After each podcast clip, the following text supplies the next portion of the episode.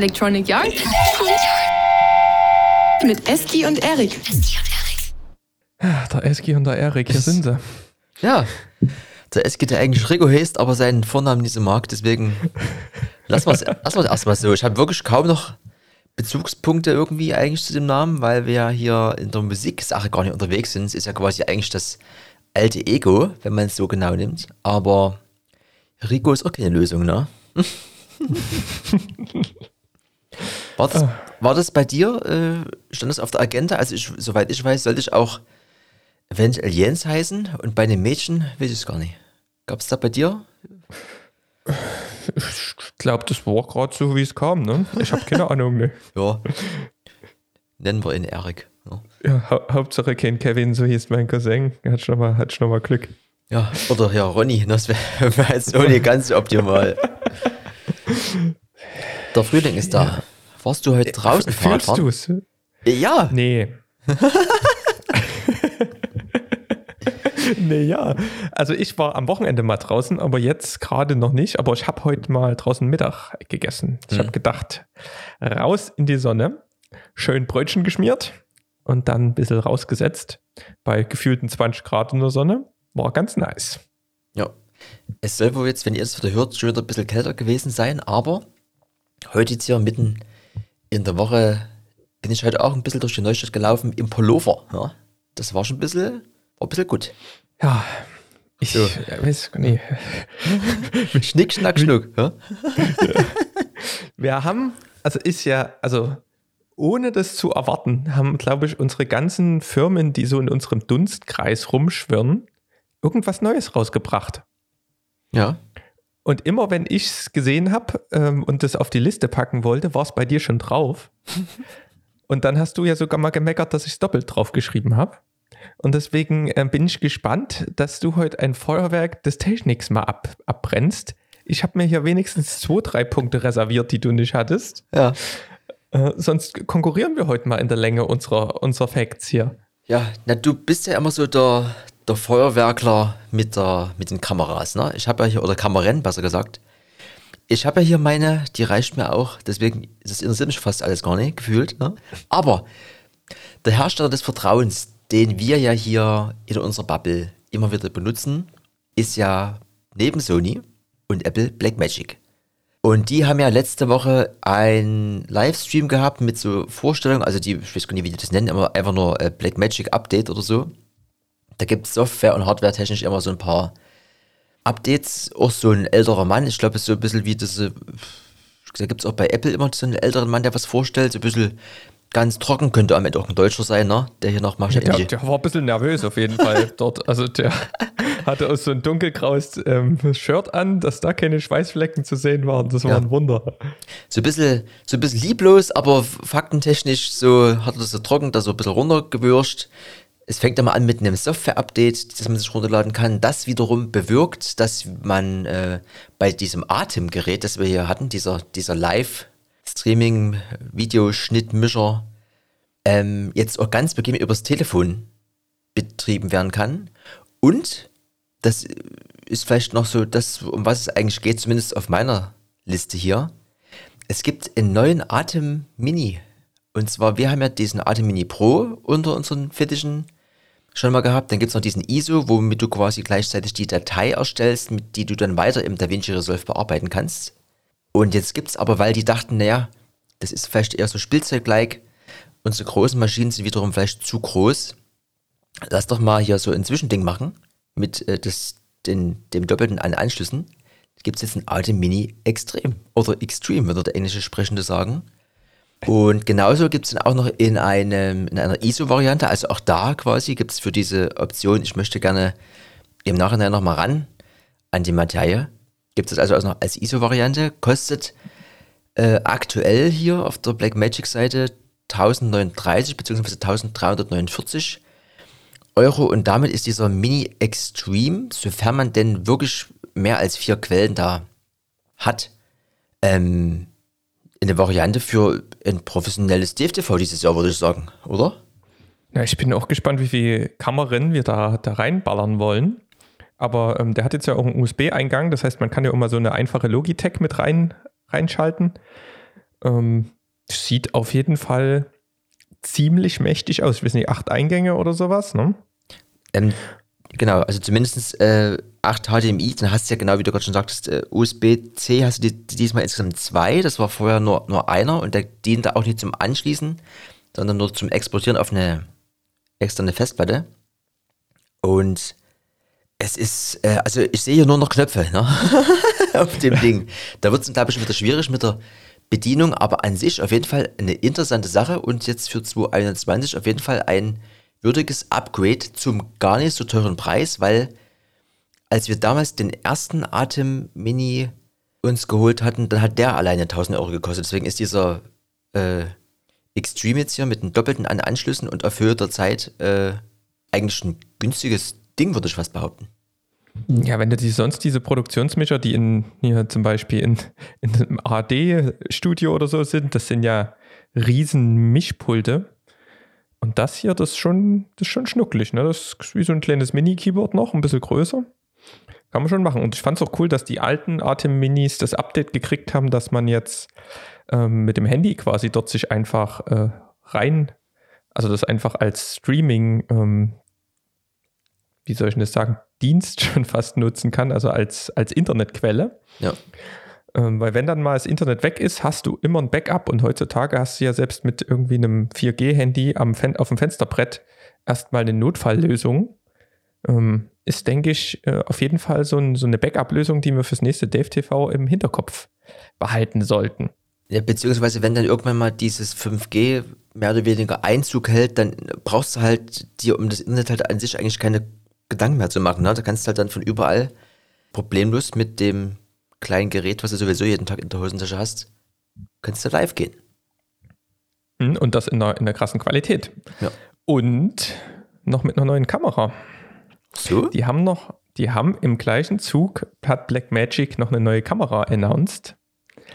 Nämlich, ähm, die haben ja die ähm, Pocket Cinema Kamera, ne, davon schwirren ja auch ähm, beim Georgie ein paar rum. Die 4K-Variante, dann haben die ja mal eine, eine 6K-Variante rausgebracht mit einem größeren Sensor und einem, einem Canon-Mount. Und von dieser 6K-Variante gibt es jetzt eine 6K Pro. Ähm, und die haben sie quasi, da haben sie diese 6K-Variante ein bisschen verbessert. Das hat jetzt auch so ein, so ein Klappdisplay.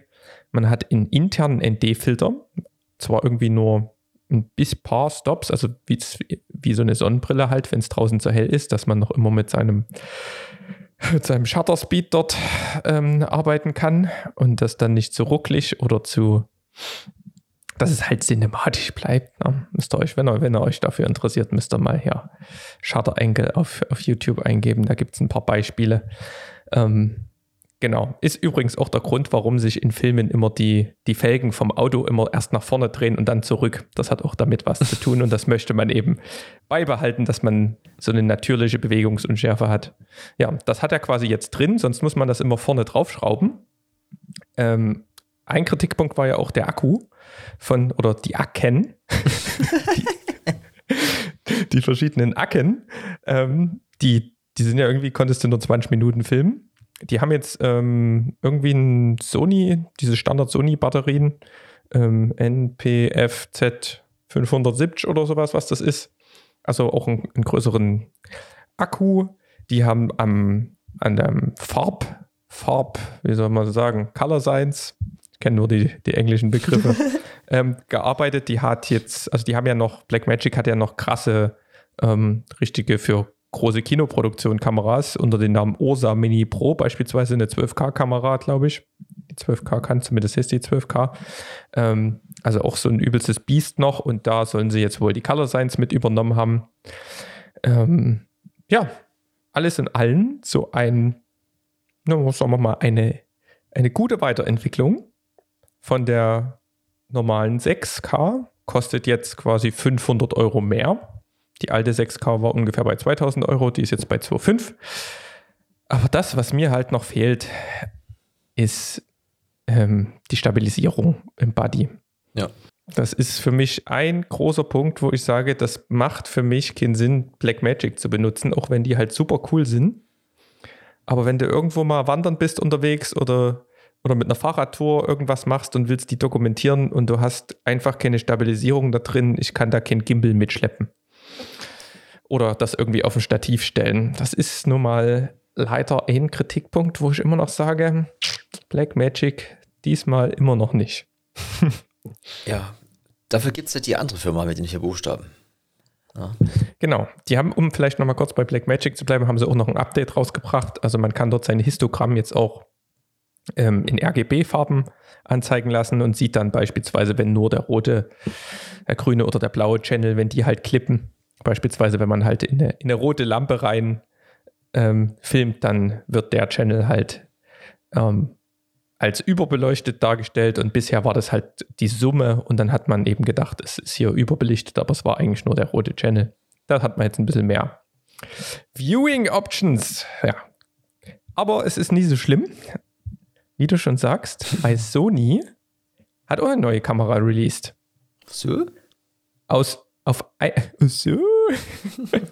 auf einmal kamen sie um die Ecke mit einer FX3 und FX ist so ein bisschen die, ja, die Cinema-Line von denen. Und das ist, ja, ich weiß gar nicht, was, ist, was es wie man es so richtig einordnen soll. Es ist letztendlich, wir haben ja die A7 III. Ne? Dann haben, kam ja jetzt neulich die A7S3 raus, die schon ein übelster Bomber war an Video-Features. Und das ist jetzt eigentlich diese A7S3, die quasi in so einem normalen Kamera-Buddy ist, plus in einem professionellen Film-Buddy. Also die ist letztendlich von, vom Sensor her, von, von den ganzen Stats das gleiche. Plus eben in einem Buddy, wo jetzt noch ein Ventilator dran ist. Also man kann da sicherlich jetzt in der Wüste irgendwie 10 Stunden lang 4K mit 120 FPS filmen. Ähm, die hat jetzt nicht mehr dieses, diesen Electronic Viewfinder, also dieses kleine, da wo die Fotografen durchgucken oben. das hat es nicht mehr, weil man wahrscheinlich davon ausgeht, dass man dort auch ähm, halt einen Monitor ranschraubt oder eben den, den hinten dran nutzt. Und ja, sieht Sieht auf jeden Fall lustig aus, ist mehr auf Video oder fast nur auf Video ausgelegt. Also man hat dort jetzt nicht mehr seine Fotoeinstellung mit groß Selbstauslöser und was es dort alles gibt, sondern da sind halt so, so Belichtungstools eher wie die, die Zebren, das Zebra und so Focus Peaking und halt so Sachen, die man ähm, da eher benutzt, die hat man da jetzt im Schnellzugriff. Ja, kostet letztendlich 500 Euro mehr und kann nicht wirklich besser filmen wie die A7S3. Ähm, hat auch ganz viele Löcher in, im, im Body. Das heißt, da kann man halt so ein paar Accessoires installieren.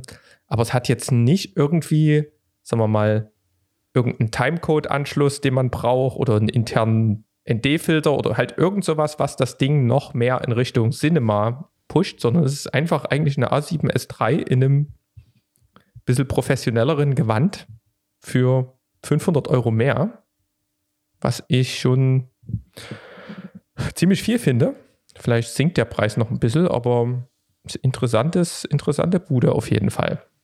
Ja, es ist halt so ein bisschen für mich so der Vergleich zur A7 III und der A7C. Es ist quasi das gleiche, nur in einem kleineren Gehäuse, also gefühlt in so einem, in dieser 6000er Reihe, so vom. Aber ja, ich finde das, finde diesen, find diesen, diesen, diesen FX-Look, dieses, dieses matte Grau oder was es da ist, finde ich auf jeden Fall cool. Überhitzung ist auf jeden Fall auch nie, nie machbar, wenn du hier so ein, so ein Lüfter dort hier dran hast. Ist trotzdem aber, wasserdicht auch. Also die haben gesagt, trotz des Ventilators ist das wasserdicht, mhm. was schon mal ganz gut. Aber dieser Preis ist halt trotzdem für mich, wo ich halt sage, also ich bin ja jetzt sogar auch der, der behauptet, ich brauche auch nicht so ein Farbprofil, ne? Also ich lasse es einfach so, weil die Farben so für mich in Ordnung sind. Da brauche ich auch keine Canon oder Nikon Farben. Ich finde das so vom Film her, ne? Da hast du das ganze Color Grading Dings, hast du im Nachgang gar nicht. Also ich brauche das persönlich halt zumindest jetzt aktuell nie. Ist halt da die Frage, 4000, ja, ist halt nie. Ich bin, bin halt der Meinung, es sieht halt schick aus. Ne? Aber das bringt ja am Ende auch nichts, ne? Nee, da musst du es schon professionell einsetzen in einem, in einem krassen Rahmen. Also das siehst du für, ähm, sagen wir mal, YouTube-Produktionen, da siehst du vielleicht noch einen kleinen Unterschied, aber alles darüber hinaus, dann dafür macht das vielleicht Sinn. Aber sonst, ja, sehe ich das genauso. Ist ein teures Spielzeug, ne? ja. Wollen wir mal, ist mein, mein Mund, mein Mund, ja? Mhm. Getränk der Woche. Klassisches Glas Cola gilt es bei mir, ja. Ich habe mich schon wieder schlecht gefühlt, dass ich hier mit einem Glas Wasser antanze. Deswegen habe ich mir ganz fancy Zitronenscheiben in mein Wasser reingeschnitten. Ich habe im, im Schrank noch so ein hier, das hatte ich glaube ich dir auch mitgeschenkt, so eine Packung hier, ich weiß den Namen gar nicht, hier, dieses hier Kakaogetränk hier, was ein bisschen mit wach macht. Ja, das hatte ich auch vorhin in der Hand und dachte mir, haue ich mir das jetzt hier noch rein? Da habe ich gedacht, nee. ja, ich habe überlegt und dann habe ich aber hinten drauf gelesen, dass du das ist am Ende immer egal, aber da steht da drauf, du sollst zwei Löffel mit, mit warmer Milch und dann entweder warm oder kalt aufgießen. Jetzt ist meine Milch, die offen ist, natürlich im Kühlschrank und die ist halt kalt. Na? Ne?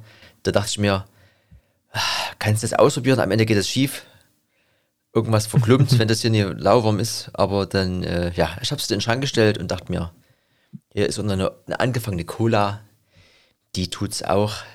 Und was Spannenderes hatte ich jetzt nicht da. Ich, wir, wir bauen ab, Erik. Wir müssen mal wieder so ein bisschen, so ein bisschen einkaufen für einen Podcast vielleicht, hä? Ja, ich habe die letzten Tage immer ein bisschen viel Bier getrunken und nochmal einen Gin Tonic. Deswegen habe ich gedacht, das kannst du jetzt nicht schon wieder machen. Also, wir müssen bloß irgendwie, der Zeitraum ist, ist der falsche. Aber ja, ja wir, wir, müssen hier mal irgendwas müssen wir mal wieder zünden. Es ist also, was ich euch mal gezündet habt, ist jetzt kein Getränk und auch nie extra für den Podcast heute geschehen. Es ist einfach, es ist einfach so, es, es war quasi Schicksal, ne? Es ist ja gerade aktuell, hat ja hier, der Kollege Joko hat ja eine, eine Schokolade, die Jokolade. Und der erste Gedanke ist, den man hat, na gut, hier noch so ein Startup, hier noch mehr Geld in seine Tasche.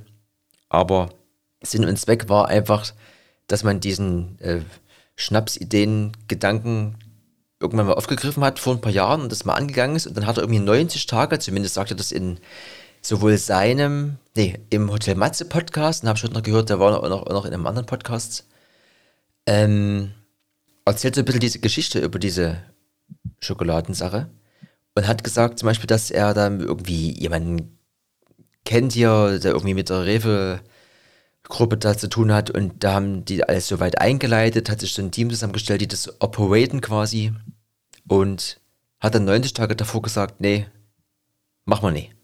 Geht nie. Weil er irgendein Video gesehen hat, auf irgendwie Rotten hier, also eine, so eine, so eine Doku über diese ganze Schokoladen-Kakao-Industrie. Er hat gesagt, nee, das mache ich hier nicht mit, das ist nicht so richtig cool.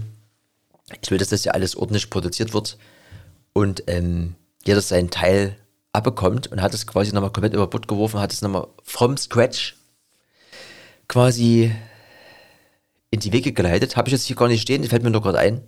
Weil ich heute ein Stück essen durfte, ne? Gibt es quasi aktuell mindestens im Rewe, kannst du es ansonsten online bestellen, einfach Jokolade mal eingeben. Und ist ein cooles Packaging, hat halt so ein cooles Papier. Äh, lustiges Gimmick innen drin ist auch noch von irgendwie so einer Künstlerin, hat er immer so ein, also es gibt aktuell, glaube ich, vier Stück.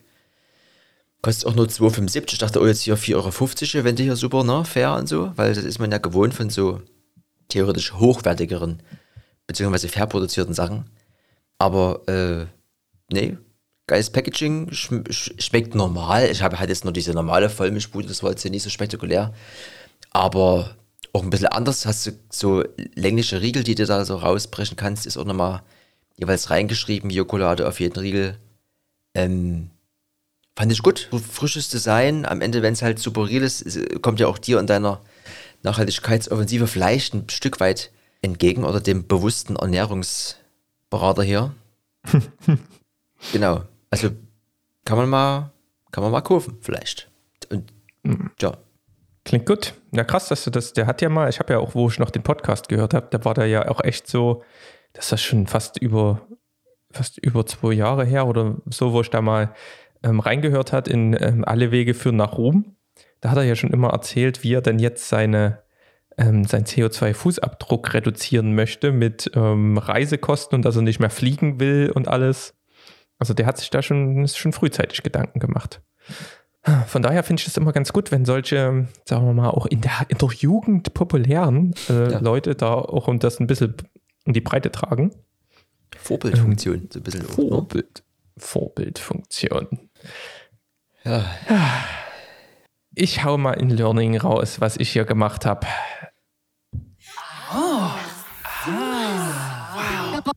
Learning der Woche. Und zwar gibt es ja hier im Apple-Universum, ne, gibt es ja die iCloud. Ne, das ist ja letztendlich erstmal nur ein Cloud-Speicher, habe ich mir immer gedacht, ne, wie Dropbox und OneDrive und was es alles gibt. Da habe ich gedacht, gut, kriegst du ja immer, hast ja immer, wenn, du, wenn, wenn irgendjemand ein Apple-Gerät hat, hast du dort erstmal 5 GB frei. Ja. Und ich habe immer gedacht, ähm, oder beziehungsweise kam bei mir immer diese Nachricht, ne, und es ging aber trotzdem immer alles. Ähm, ich habe auch die ganzen Fotos da nicht reingeladen, weil da habe ich, ich habe eine eigene Cloud, ich nutze da von Microsoft OneDrive, hat auch alles funktioniert. Aber auf einmal hatten wir das Problem, wir nutzen ja hier diese, so eine gemeinsame Apple-Notiz ähm, und ich bereite dann immer die Texte vor und da orientierst du dich auch so ein bisschen dran, wenn du die Bilder dann im Photoshop machst. Und dann fragst du so nach, na, wie sieht es denn aus mit dem Text? Und ich hatte den Text aber schon seit drei Tagen fertig. Ne? Und dann ging, ging hier irgendwas mit der Synchronisierung. Nee, dann habe ich es vom MacBook nee, aufs, aufs iPhone synchronisiert gekriegt und nur ein Hin und Her. Und ich denke mir so, hä, was ist denn das? Weil ich vorher auch schon mal ähm, Synchronisationsprobleme hatte.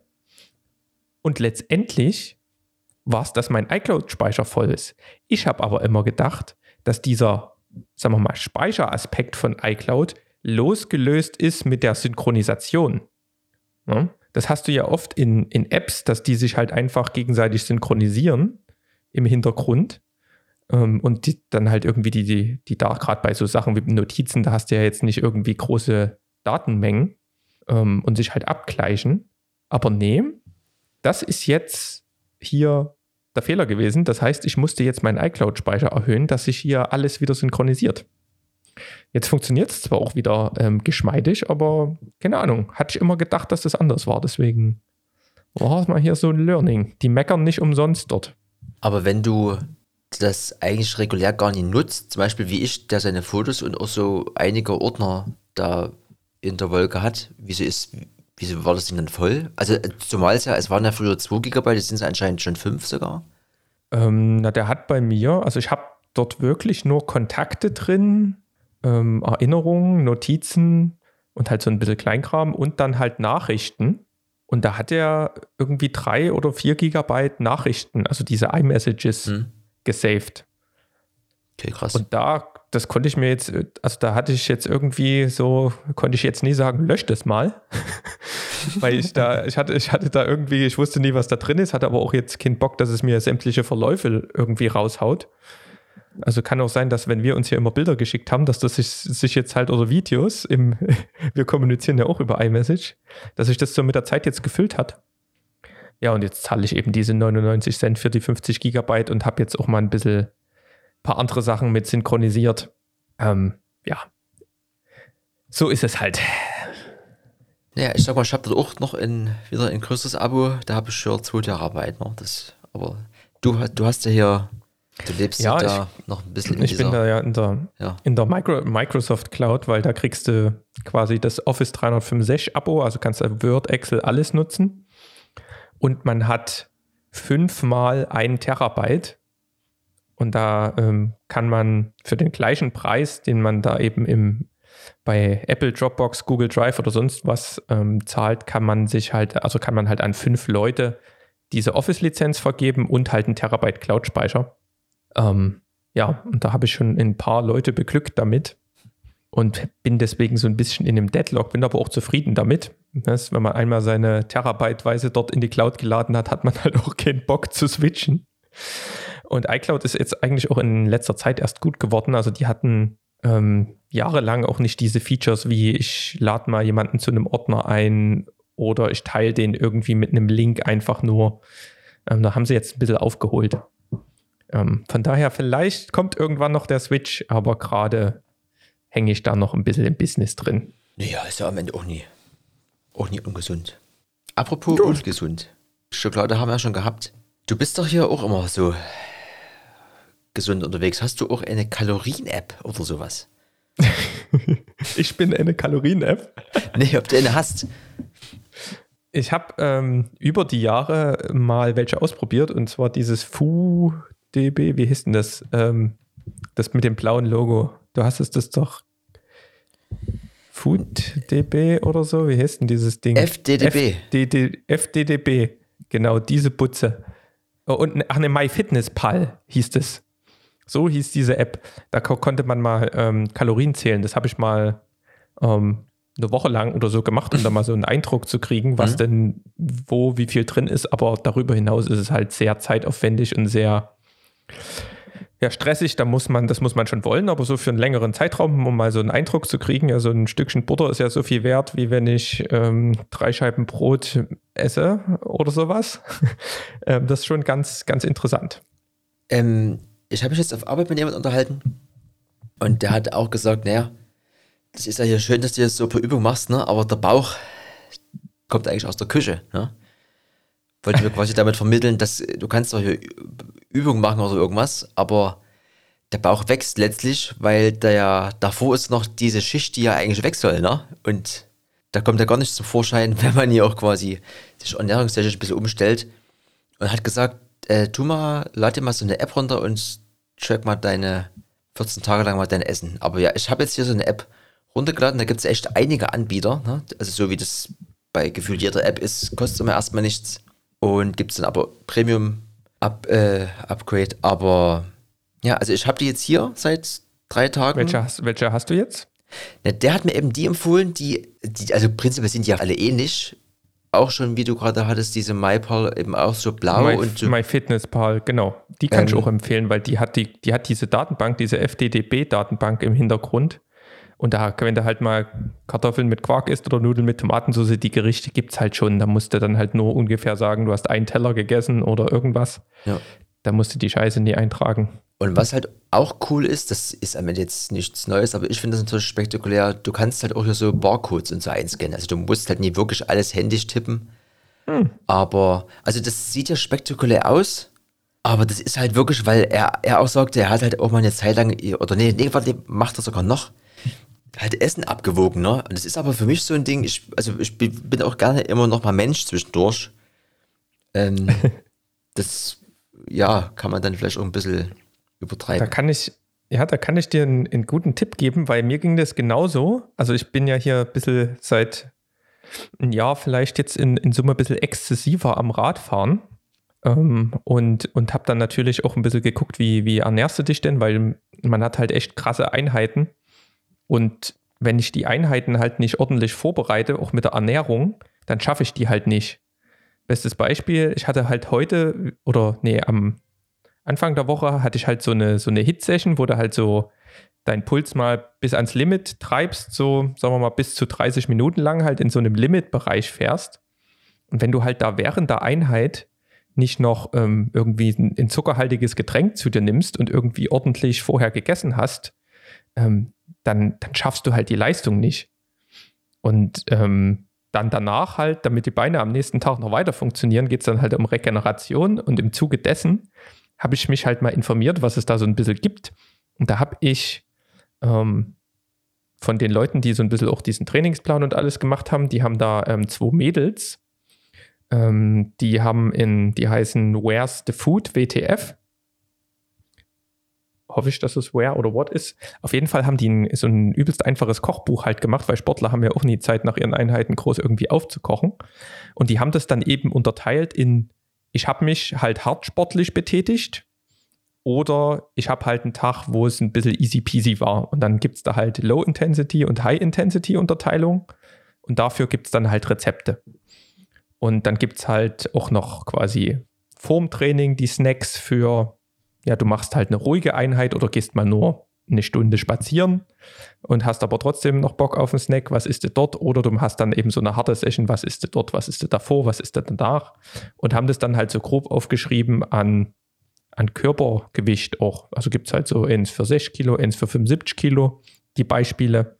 Und der eine, der isst dann halt einen halben Teller Nudeln mehr, wenn er halt ein bisschen Sport gemacht hat. Also wirklich relativ einfach gemacht. Auch die Rezepte sind super leicht super lecker, kann ich nur empfehlen. Die haben mittlerweile jetzt das zweite, zweiten, zweite Putze rausgebracht. Jetzt kommt noch ein E-Book. Ähm, und so lebe ich jetzt hier so ein bisschen mit den Kalorien. Wenn ich weiß, ich habe viel ähm, Sport gemacht oder hat quasi viel, viel gedacht und einen anstrengenden Tag, dann esse ich halt ein bisschen mehr Kohlenhydrate. Und wenn ich halt ein bisschen einen chilligeren Tag habe, dann esse ich vielleicht halt ein bisschen mehr, mehr Eiweiß und ein bisschen, bisschen weniger Kohlenhydrate und ein bisschen mehr Obst und Gemüse und sowas. Also von der, von der Portionsgröße her. Also entweder einen halben Teller Nudeln oder halt einen viertelsten Teller Nudeln und dazu halt Beilagen. Das ist ja auch wunderschön. Ich bin ja so ein Freund von so ganz einfachen Grafiken und das hast du ja auch hier geliked vor vier Tagen. Da steht es ja hier. Auf Instagram hier, WTF-Sports Nutrition. Leichter Trainingstag, hast du die Hälfte Obst und Gemüse, dann hast du ein Viertel Proteine und ein Viertel Kohlenhydrate. Moderater Trainingstag ist quasi ein Drittel Obst, Gemüse, dann ein bisschen mehr, was ist denn das dann hier, drei Fünftel oder was? Kohlenhydrate und dann ein bisschen Proteine. Und ein harter Trainingstag, ein Viertel Obst und Gemüse, ein Viertel Proteine und Kohlenhydrate ohne Ende. Das sind dann quasi Nudeln und Kartoffeln oder was? Ja, halt möglichst irgendwie diese sättigenden Beilagen, die man mhm. hat, Reis, Kartoffeln, irgendwas, Nudeln. Ja.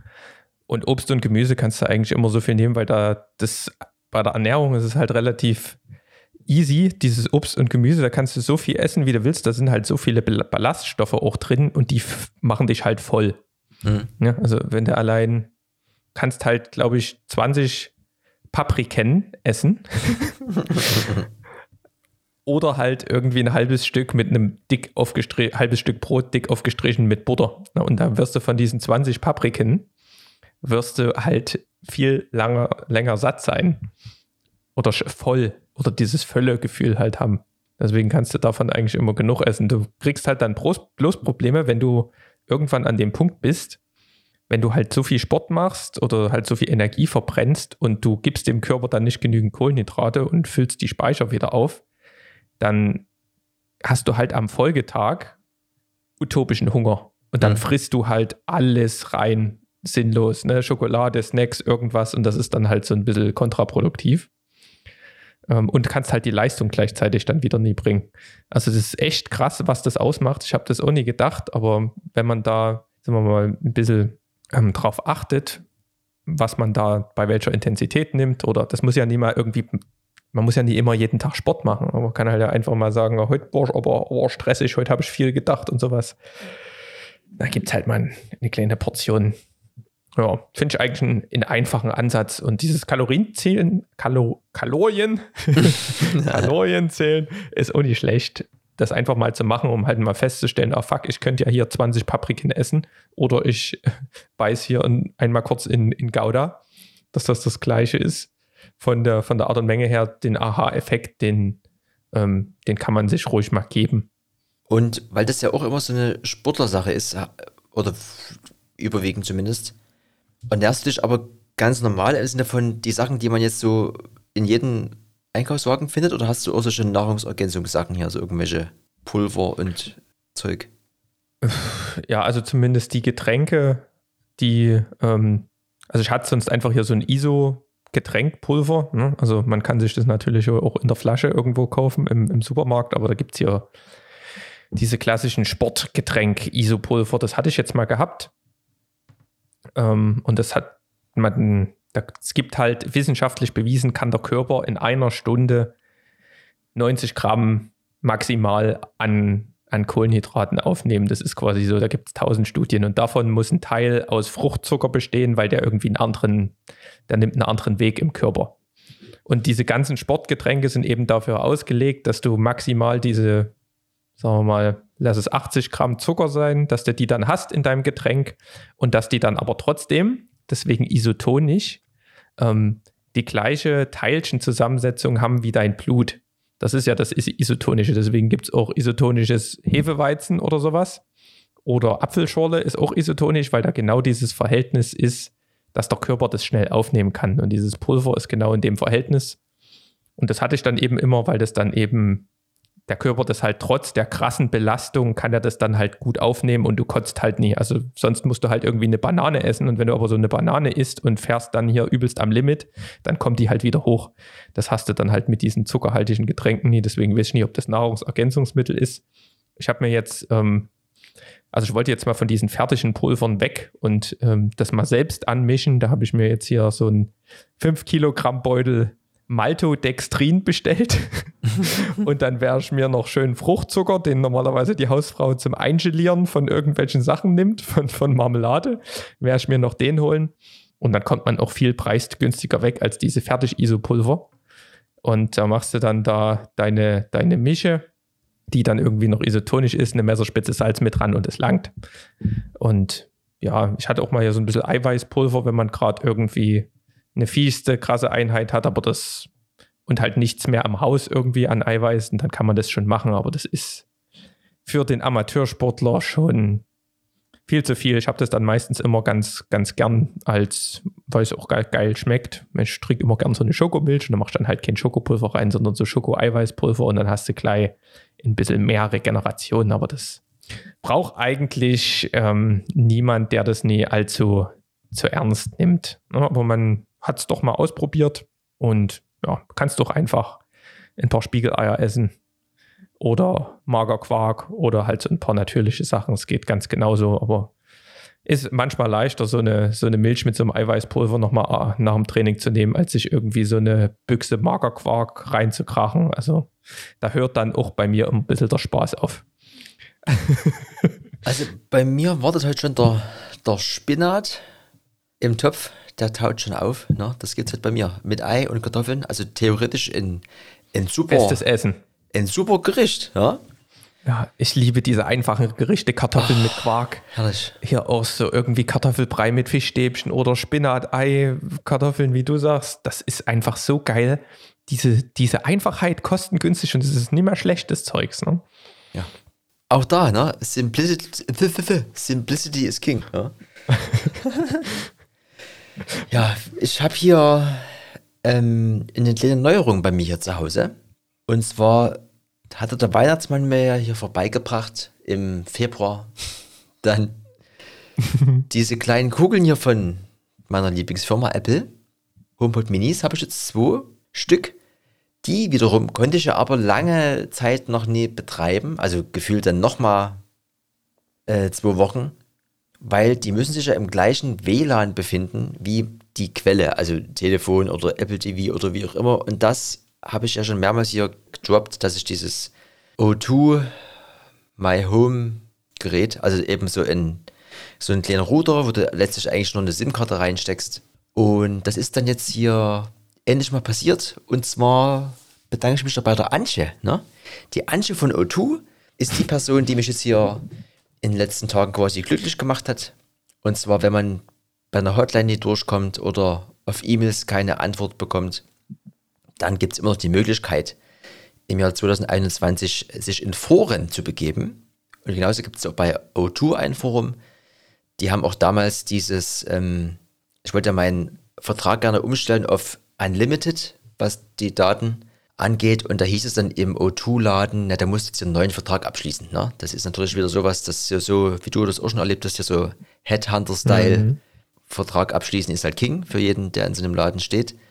Und die im Forum sagten aber, nee, ich kann das doch hier alles gleich machen. Sagst du hier, was du haben willst und dann machen wir das hier online gleich im Forum. So, das hat damals schon sehr gut geklappt und auch diesmal hat die Antje erstmal geguckt hier, mir nochmal eine neue Karte schicken. Die wiederum hat aber erstmal ein bisschen gedauert, weil ich musste irgendeinen vierstelligen Code ansagen. Sowas wie mein Kundenkonto-Code. Das ist ja das, was du irgendwann dir mal ausdenkst und dann überlegst, was könnte denn das, ja, was, das finde ich so schrecklich. Was, ey, könnte denn das, was ist denn Ihr Service-Code? Genau, was könnte denn das äh. gewesen sein? Ne? Habe ich natürlich das Falsche angesagt, dann äh, ging es an der Stelle nicht weiter. Also postalisch nochmal den Code zugesandt bekommen. Dann habe ich den Code genannt, dann ging es wieder weiter. Geht, dann kam die Karte an, hier alles angeschlossen. Und seitdem, also bis auf gestern nochmal so ein Aussetzer, wo ich mich dann nochmal anmelden musste, habe ich jetzt hier quasi WLAN. Nicht das klassische aus dem Kabel, sondern trotzdem aus so einem Router, der hier mit einer SIM-Karte funktioniert. Und es ist jetzt auch nicht so die Geschwindigkeit, die man natürlich gerne hätte, aber das ist ja so in dem Gebäude und in dem Wald, in dem ich ja wohne, sowieso nie machbar. Fakt ist, ich kann jetzt diese Geräte betreiben, diese zwei kleinen Runden, und das ist eine wunderschöne Welt für mich. Ne? Die sind halt, dadurch, dass ich die aktuell auch nebeneinander stehen habe, neben Fernseher und als Stereopaar nutze, weil man das Kind sein quasi abgegeben hat, nochmal kurz, ist das eine, ist auf jeden Fall ein besserer Klang als der Fernseher. Und aber komplett ausreichend, ne? Also dadurch, dass das eben nie wie beim großen Bruder so eine, ich will nicht sagen, so ein Monsterbass hat, aber es ist einfach so eine, ne? Also es ist untenrum was da, aber auch nicht zu viel, ne? Das ist, kann ich mir halt hier in dem alten Gebäude sowieso nicht leisten, weil man hört, wenn der oben drüber läuft und was er Fernsehen guckt, genauso wie unten drunter. Da will ich natürlich auch jetzt nie irgendwie zum neuen Lärmverursacher werden hier, weil ich ja selber gerne mal meine Ruhe habe. Deswegen perfekte Größe, funktioniert, wunderschön. Das ist, ist, ja, kann man machen. Das habe ich, hab ich lange auf den ersten Erfahrungsbericht gewartet, wie das denn ist mit, mit zwei solchen kleinen Dingern, weil ich das ja auch als, als Idee mal hatte. Aber schön zu hören, dass das, dass das so passt. Es klingt halt gut, er ist noch nicht so lange im Betrieb, deswegen also das Einzige, was ich bis jetzt rausgefunden habe, ist halt, dass du halt den Namen sagst und dass du quasi, also die Lautstärke ist halt quasi im Prozent, ne? Also hier Lautstärke 10 sind quasi 10 Prozent und die 100 wäre dann das Maximale. Was ich noch testen will, ist eben dieses Intercom, dass du quasi von unterwegs aus eine Nachricht hier an, den, an das Ding schickst und das dann quasi vorgelesen bzw. einfach wiedergegeben wird. Aber so einfach jetzt zur Musikwiedergabe und dass ich das dann so, dass du das halt als Stereo, äh, Stereo Paar koppeln kannst, plus diese Optik und also man denkt auch wirklich nicht, was dort von Sound rauskommt aus diesen kleinen Dingern. Also es ist schon spektakulär. Und auch da nochmal, der große Bruder kostet immer noch sehr viel Geld. So einen kleinen kann man sich getrost mal zulegen. Hm.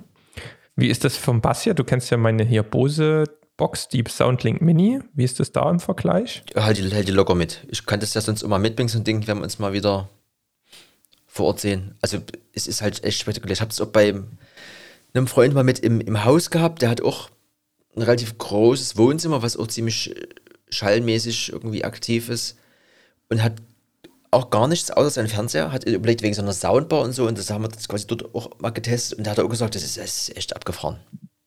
Also was dort aus dem kleinen Kugelgerät rauskommt, das ist schon. Also es ist jetzt Uni, wo du denkst, das geht halt gar nicht oder das hält, hält mit, dem, mit dem großen Bruder mit oder irgendwie. Aber für unter 100 nee, Darum, darum geht es ja auch nicht. Es geht ja um das alleinige Merkmal, wie da so, wie da so ist. Ne? Ja. Es ist eine, es ist eine 9. Hm? ja. Ja, einen neuen. Wo sind wir denn hier? Ähm, ich habe noch, äh, in, erstmal, damit wir das hier mal noch aus dem Weg kriegen, es gibt noch ein neues Objektiv von Sigma. Ähm, Sigma hat ja äh, für Sony Objektive machen die ja und für ähm, auch Leica Mount, L-Mount.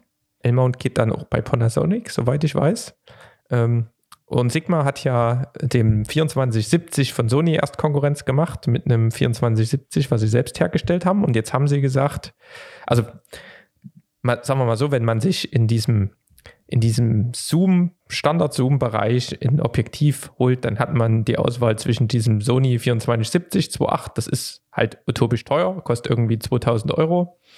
Dann hast du das Tamron, das was ich auch mal hatte, 28 bis 75 2.8, das kriegst du, glaube ich, Straßenpreis irgendwie für 600 Euro. Und ähm, dann hat eben Sigma noch eins auf der Qualitätsstufe von dem Sony gemacht für 1000 Euro weniger, ein 2470 2.8 was halt aber immer noch 500 Euro mehr kostet irgendwie als das Tamron. Und da ist jetzt Sigma nochmal eine Stufe zurückgegangen hat gesagt, gut, dann machen wir halt kein 2470, sondern ein 2870. Das ist wesentlich einfacher zu, zu bauen, physikalisch, auch 2.8. Ähm, ist jetzt gerade bei 850 Euro, kam jetzt ganz frisch raus. Soll eine ähnliche Performance haben wie das Tamron. Das Tamron soll ein bisschen in der Bildmitte schärfer sein, das Sigma eher so ein bisschen außerhalb. Ähm, halt auch kleiner und kompakter als diese 2470er. Also haben wir da wieder eine neue Alternative. Da dürfte bald jeder glücklich werden. Ist das, das ist diese. Für dich? Nee, für mich nie. Nee. Ich würde, die 24 mm, die sind mir schon wichtig, wenn ich mir sowas mal, mal hole. Ähm, das ist jetzt die Sigma, hat ja so verschiedene Linien. Dieses 2470 ist diese Art, Art Line und das ist eine Contemporary Line, diese C-Line. Das ist ungefähr die gleiche Qualitätsstufe, wie wenn man hier im APS-C-Sektor, das hatte ich ja auch mal an meiner allerersten Sony, diese 16 mm ins 4, ähm, was du vielleicht auch noch kennst ja. von Sigma. ungefähr in dieser Qualitätsstufe ist das halt, aber halt immer noch trotzdem für Vollformat. Von daher, ja. Nur so am Rande erwähnt. Wo wir gerade nochmal in der Technik-Ecke sind, was auch jetzt nochmal schnell, was auch nochmal schnell spontan rausgekommen ist. Ähm, ich bin ein großer Fan von diesem Rode Wireless Go, weil du einfach irgendwie ohne Kabel und du steckst es dran, das geht. Das ist eine relativ einfache Bedienung. Du hast die Spur gleich mit auf der Kamera wunderschön und quasi approved, weil schon mehrmals irgendwie angewandt. Ähm, man freut sich auch immer, wenn in dem Sektor sich dann nochmal was tut. Und da gibt es Nachfolger, Roto Wireless Go 2. Und das ist aber nicht nur einfach, dass das irgendwie anders ist, sondern es ist quasi eine Erweiterung im Sinne von, du hast, das kaufst du quasi als, als Dreier-Set. Du hast also automatisch zwei Mikrofone, also zwei Würfel mit den Mikrofonen dann hast du eins, so ein Receiver, kostet 329 Euro. Aktuell gerade, wie, wie gesagt, ist zwei Tage alt. Das kannst du bei Thomann für 329 vorbestellen. Es ist ein Upgrade im Sinne von, also du rekordest auf das Ding selber drauf. Du hast 24 Stunden Onboard-Recording. Dann 7 Stunden Batterie. Da weiß ich jetzt gar nicht, ob das jetzt mehr ist als der Vorgänger, aber kommst auf jeden Fall locker über den Tag. Du hast, äh, du kannst einstellen, ob du Mono- oder Stereo rekordest. Du hast eine automatische äh, Sicherheitskopie noch. Also da kann auch theoretisch nichts passieren.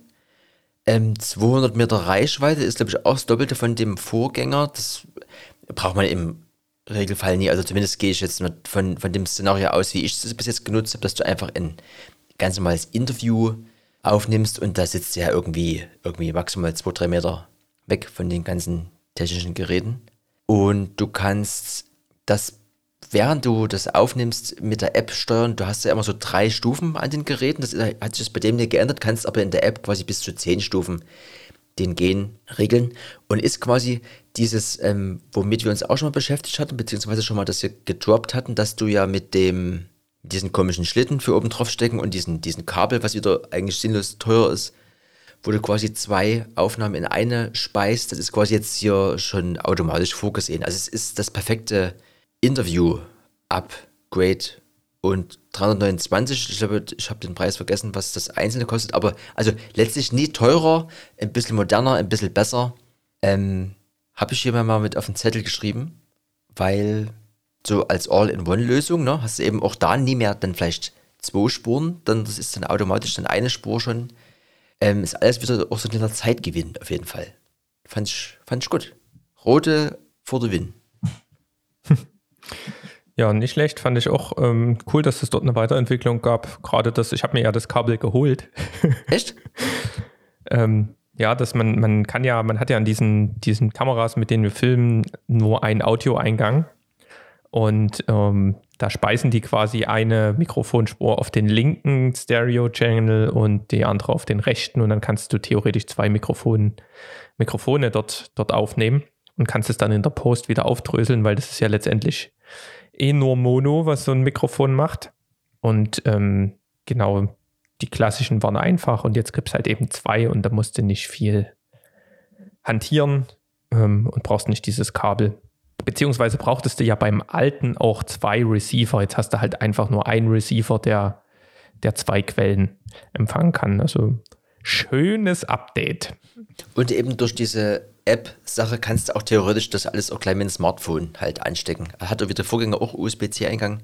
Und ja, also wer auch immer Content on the fly created mit seinem Mobile Device, der hat jetzt quasi hier das perfekte Interview-Mikrofon. Ja? Hm. Na, nicht schlecht. Ich habe noch ein Update von, beziehungsweise was, das hat mich schon ewig genervt. Und zwar ist ja bei uns, wir sind ja hier so, wir sind ja so ein Tatorthaushalt. Mhm. Das heißt, Sonntag gibt es eigentlich auch immer abends religiös irgendwas Geiles zu essen und dann Tagesschau und, und Tatort. Das ist ein bisschen ein kleines Ritual. Und da hatten wir immer das Problem mit, welche App nimmst du? Nimmst du vom, vom ARD die erste App oder nimmst du die ARD-Mediathek? Beide Apps übelst grottig. Der hat es dann schon mal mitten im Tatort wieder zurückgespult oder vorgespult, ähm, wenn du nicht ganz pünktlich angefangen hast. Dann hat es, ähm, wenn du das Handy gesperrt hast, ist der Stream manchmal ausgegangen und nur so ein Mist. Ne? Und jetzt ähm, im ZDF gab es das nicht, da gab es nur die ZDF-Mediathek-App, wo du auch Live-TV gucken konntest. Ne? Dafür zahlt man hier GEZ. Ist ja nicht wenig im Monat. Auf jeden Fall haben sie sich jetzt gesagt, Gott, das ist vielleicht doch nicht so cool. Und ähm, es gibt jetzt zukünftig nur noch die ARD-Mediathek und nicht mehr die erste App. Da hoffe ich, dass sie ihre komplette Entwicklungspower in dieser ARD-Mediathek stecken. Also ich weiß nicht, welcher Dienstleister dahinter ist. Das hat mich schon wieder. Das ist, das wäre fast neben der AOK-App mal die zweite App gewesen, wo ich wirklich mir die Mühe mache, um eine negative Rezension im App Store zu hinterlassen. Hm. Wobei sie die AOK-App haben sie jetzt langsam mal gefangen, aber das, das vielleicht noch so nebenbei. Und ein Tool, was ich, ähm, ich bin ja auch jahrelanger Windows-Benutzer gewesen, was ich dort geliebt habe, MP3-Tag. Ne, wir haben ja auch hier mit dem Deeper Access Podcast und allen möglichen Sachen und seine ganzen Mixes von Party, die haben wir ja mal mitgeschnitten und hochgeladen. Und ähm, ja, die nimmst du halt im, im WAV-Format auf und da kannst du ja keine Metadaten pflegen. Das heißt, du musst die mal als MP3 exportieren noch. Das macht man dann meistens, schneidet das, exportiert es als 320er MP3 und dann muss man der ganzen Sache noch einen Namen geben, dass das der gleiche Albumtitel ist, beispielsweise Eski äh, Warm-up at Club Paula, 1. Februar 2021 und dann das gleiche von den anderen DJs. Und das konnte man mit diesem MP3-Tag ganz cool machen. Und man konnte dort zusätzlich auch ein Albumcover hochladen, was dann immer angezeigt wurde. Ähm, und das gab es aber auf Mac nicht, diese, diese App. Zumindest nicht in diesem, in dieser Coolness. Ich hatte dann Kit, mhm. Kit Free genommen mhm. und habe aber jedes Mal hat mich das genervt. Es hat alles irgendwie nie so richtig cool funktioniert und das gibt es jetzt für auch für Mac, die MP3 Tech Mac OS App. Ähm, kostet, glaube ich, einmalig 20 Euro im App Store und dafür kann man sein Leben lang kostenlos MP3 Metadaten cool pflegen. Hast du dir zugelegt? Noch nicht. Gut. Aber werde ich bestimmt, wenn ich das nächste Mal dieses Kit 3 öffne und nicht auf Anhieb verstehe, wie, wie das wieder funktioniert. Ich habe mir dann nämlich schon mal, als ich mir mal 50 Tracks oder so mal wieder digital gekauft habe, ähm, habe ich dort bestimmt irgendwas umbenannt. Ähm, und dann habe ich das, habe ich da die Tracks wieder zurück umbenannt und dann hatte ich die Metadaten nicht mehr. Und das ist wirklich, wenn du deinen Schmerz einmal gefühlt hast, dann gibst du auch mal dort einmal Geld aus für ein Tool, was du schon seit keine Ahnung, zehn Jahren benutzt und das jetzt endlich auf, einer, auf der richtigen Plattform ist. Aber pro Plattform, ich sehe ja noch was, das hat auch mit einer Plattform zu tun. Wollen wir hier, wollen wir uns an die Zeit halten oder wollen wir die Liste abarbeiten heute? Ähm, na, ich würde den, meinen obersten Punkt mal noch zurückhalten, weil hier hm. hatten wir ähm, noch Komplikationen. das heißt, da kann ich erst zum nächsten Podcast berichten. Aber das oben drüber könnte ich noch machen, aber ich weiß nicht, ob du das meinst. Ja, genau, das meine ich, ne? Na, dann ähm, nehme ich das mal, äh, den, den, die nette, nette Überleitung. Und zwar gibt es ein Tool. Wir sind mal wieder im Social Media Bereich. Ähm, ich kenne das, weil ich so einer Fahrradtraining-Trainings-App quasi folge, Trainer Road. Die machen immer übelst coole Beiträge. Und ähm, das Tool nennt sich ähm, Link in Profile. Oh, oder heißt doch ja, ne? Link in mhm. Profile, weil ich gerade danach gesucht habe und ich habe es nie gefunden. Mhm. Ähm, ja, aber so ist das manchmal. Weil das theoretisch, das ist eigentlich ein Feature von. Äh, nee, doch, das gibt's. Der hat's. Ja, der hat es nicht gefunden. Genau. Also ich, ich, ich, umreise es mal kurz, dann kannst du gleich nochmal ein bisschen ähm, ausführlich dazu berichten. Also Link in Profile äh, kann man nutzen, um in seinem, in seinem Grid, was man auf Instagram hat, das kann man quasi eins zu eins so nachbilden. Und dann kann man das mit einer Story oder sowas anteasern oder, oder in einem Beitrag und sagt, äh, ja, hier, wir haben einen coolen Bericht geschrieben über die Kulturszene in, in Dresden. Ähm, mehr, weil du hast ja in so einem Social Media Post eine begrenzte Zeichenanzahl. Ähm, Link in Profile äh, hast du quasi wie soll ich sagen, da findest du dann halt die, die weiterführenden Infos und sonst hast du ja dann immer Link in Profile nur um Instagram und schreibst es dort als deine Webseite rein, aber dieses normale Link in Profile, das, da gehst du dann quasi drauf und es öffnet dieses Grid, was eins zu eins genauso aussieht wie dein Instagram-Feed. Und dort kannst du dann auf diese einzelnen Beiträge klicken und daraufhin öffnet sich dann eben der Link zu Blogartikel oder eben zu dem, wo du es halt hin willst könnte man dann auch so machen mit bei uns theoretisch mit einer Podcast-Episode, dass man dann einen direkten Download-Link da drauf macht oder eben, keine Ahnung, wenn man ein, ein Foto von einer Party postet und sagt dann hier Link in Profile und kann sich das Set dann runterladen. Also gibt es verschiedenste Anwendungsfälle und ich fand das ganz cool. Ich hätte ja fast Fake News vorbei. Ich wollte nämlich sagen, das ist nämlich ein Feature von, von einer ganz anderen Sache, aber es ist letztlich das gleiche, was angeboten wird von Later. Later ist so eine so eine Planungssoftware-Plattform äh, für Instagram und auch natürlich für ein paar andere Kanäle.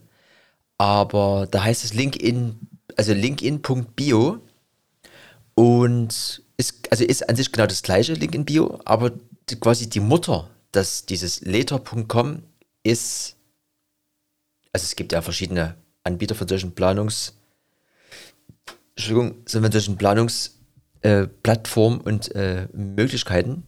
Aber die finde ich am schnuckligsten und ich glaube auch, dass eine sehr, sehr erfolgreiche Seite aus Dresden, Hookie, CO, die machen Motorräder und so. Das ist nochmal eine Geschichte für sich irgendwann wert. Auf jeden Fall, die nutzen das, glaube ich, auch. Habe ich irgendwo gelesen, bilde ich mir ein.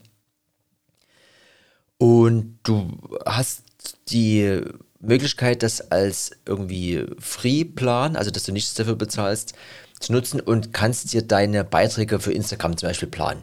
Und dann kriegst du eine Erinnerung in deinem Kalender, wann die dann gepostet werden. Das habe ich für Electronic Yard, glaube ich, mal ganz am Anfang gemacht. Habe das dann mal eine Zeit lang für Spur 1 gemacht, wo ich mal testen wollte, was denn das wirklich bringt, wenn man jeden Tag um 9 was postet. Und wenn du aber eben so einen äh, Plan da nimmst, kostet hier, geht bei 12 Dollar los, bis zu 33 kannst eben Facebook, Twitter, Pinterest dort mit einbinden. Dann kannst du eben diese ganzen Beiträge automatisch planen. Bedeutet, du hast halt links in dem Ding ist quasi Browser, also das machst du im, im Browser, hast aber auch eine Handy-App und lädst du deinen Content hoch oder ziehst du den vom Telefon oder ziehst den aus der, aus der Cloud, Dropbox und äh, Google Drive kannst du da integrieren. Hast dann wie so ein Grid, du siehst quasi schon vorneweg, wie dann das so aussieht, kannst es auch einfach so hin und her schieben, wenn dir das nie gefällt, ob das Sinn macht. Und planst deine ganzen Posts schon vor und die werden auch automatisch dann gepostet. Ist für quasi jemand, der einen Kanal professionell betreiben will, wie Instagram, da kommst du halt an dem Algorithmus-Business nie vorbei und solltest halt wirklich jeden Tag deinen Post machen. Und genau wie das ist eben auch diese Option mit dem, was du gerade schon sagtest, dieses Link in Bio, dass du quasi wie so eine, wie so eine Verlinkung auf halt so Mini, also du kommst eben auf eine Seite, hast die ganzen einzelnen Beiträge und hast dann nochmal wie so einen Index aller deiner geposteten Links und wirst dann nochmal weiter verbunden und kannst es eben auch cool tracken und sowas. Das ist halt eine ganz coole, eine schöne Sache. Mhm. Genau.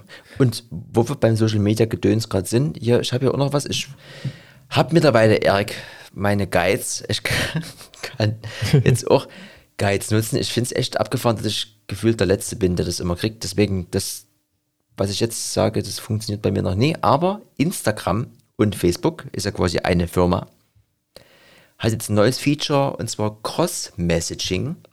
Bedeutet, dass du, egal ob du jetzt auf Instagram bist oder auf Facebook, du kannst dort in den Nachrichten oder in den Videochats oder bei irgendwelchen Posts kannst du so quasi cross, cross-Plattform mäßig unterwegs sein, Leute suchen und Leuten schreiben, ohne dass du dich quasi in der jeweiligen App oder Plattform be befinden musst. Also kannst quasi bei Instagram DMs kannst du letztlich auch eine, eine Facebook-Nachricht schreiben, quasi an jemanden, der sich nur auf der Facebook-Plattform befindet und so. Das ist so ein bisschen jetzt so ein Ineinandergemäre, wenn du das halt freigibst bei den Einstellungen. Ist das jetzt ein Feature für wen auch immer? Ich finde es eigentlich immer gut, wenn man es immer so plattformspezifisch äh, spezifisch unterwegs ist. Aber irgendwie ist es dann womöglich für jemanden, der hier diese DMs und sowas ganz viel nutzt, sicherlich ein Vorteil, wenn man nie immer switchen muss. Ja, die Benachrichtigungen, die haben sie ja jetzt schon immer mit im Facebook gehabt. Das habe ich oft gesehen, wenn irgendwo einer auf Instagram geschrieben hat, hast du das schon in, der Glocke mitgehabt im Facebook. Hm. Das ist ja, bin da irgendwie echt, ich war jetzt, war jetzt die Woche war schon wieder auf Facebook, das ist ja, ach, ja. Das, ist, das, nutzen halt Leute, die sind 10 bis 20 Jahre älter. Ja, das glaube ich auch. Und ich habe das jetzt vor kurzem auch mal jemand gezeigt, da habe ich gesagt, hier, wenn du die Seite verwalten willst, brauchst du diesen Seitenmanager. Das ist ja jetzt auch hier Business Suite, heißt die App mittlerweile, sehe ich gerade hier in meinem Ordner.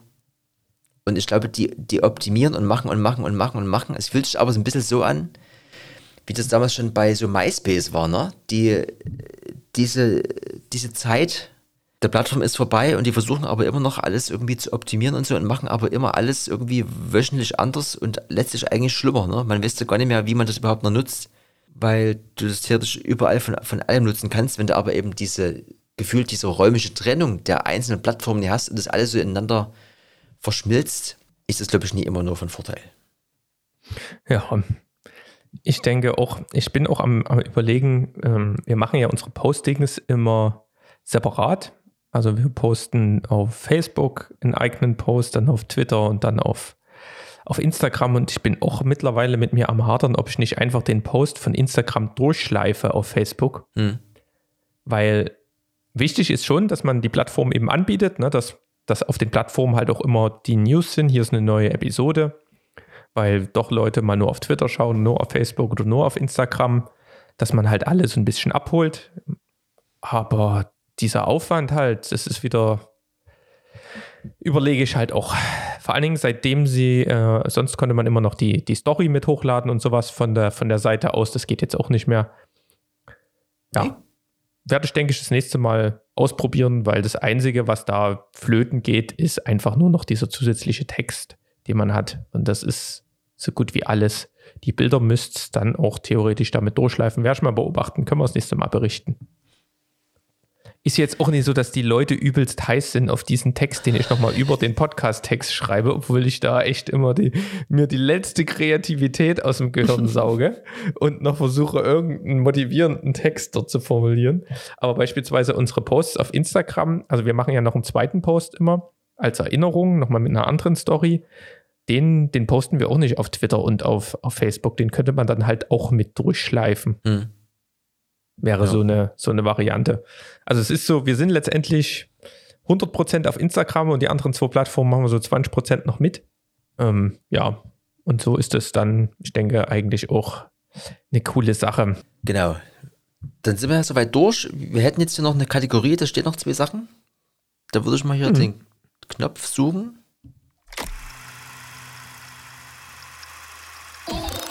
Video der Woche. Video der Woche.